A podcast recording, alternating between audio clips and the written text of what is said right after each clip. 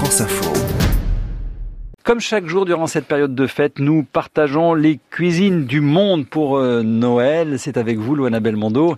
Bonjour. Bonjour. Aujourd'hui, nous parlons de la Pologne avec Apollonia Poilane, son prénom euh, veut dire euh, son Bah, origine. j'ignorais complètement qu'elle était d'origine polonaise, la fille de Lionel Poilane. Et alors, elle nous fait un plat double en quelque sorte. Pourquoi? Vous savez, elle a perdu ses parents en 2002 euh, avec un accident assez tragique, euh, un hélicoptère. Pologne, elle a repris euh, vraiment les rênes de l'entreprise familiale. hein. Les boulangeries Poilane, un très très bon pain. très bon pain qui a été créé par son grand-père en 1932. Et d'un coup, elle, a voulu nous faire partager avec vraiment une miche de pain, c'est-à-dire un pain de siècle, hein, deux recettes. Donner honneur sous les fêtes à sa maman. Le borsch? Le borsch. Et à son papa avec une farce. Donc le borsch, c'est quatre ou cinq jours avant, il faut faire tremper dans un bol avec de l'eau, deux trois tranches de pain de seigle avec des betteraves crues et bio. On les laisse vraiment à température ambiante avec un torchon par-dessus.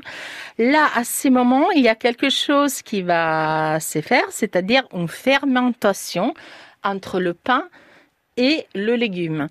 À partir de ce moment-là, on le filtre et après, vous verrez la recette, mais vous rajoutez tous les légumes, vous laissez cuire et ça vous fait un borsch incroyable. Après, Alors, la farce maintenant pour le, le mais côté la papa. farce côté papa, elle est, elle est magnifique, elle est super simple. On a encore le pain de siècle qu'on coupe en petits dés, qu'on fait revenir avec des oignons, qu'on fait revenir avec des marrons, un peu de beurre, un peu d'huile d'olive, tout ça revenu. Je dois dire qu'à Pologne, elle a été très généreuse euh, dans, ses, dans, dans- ses recettes.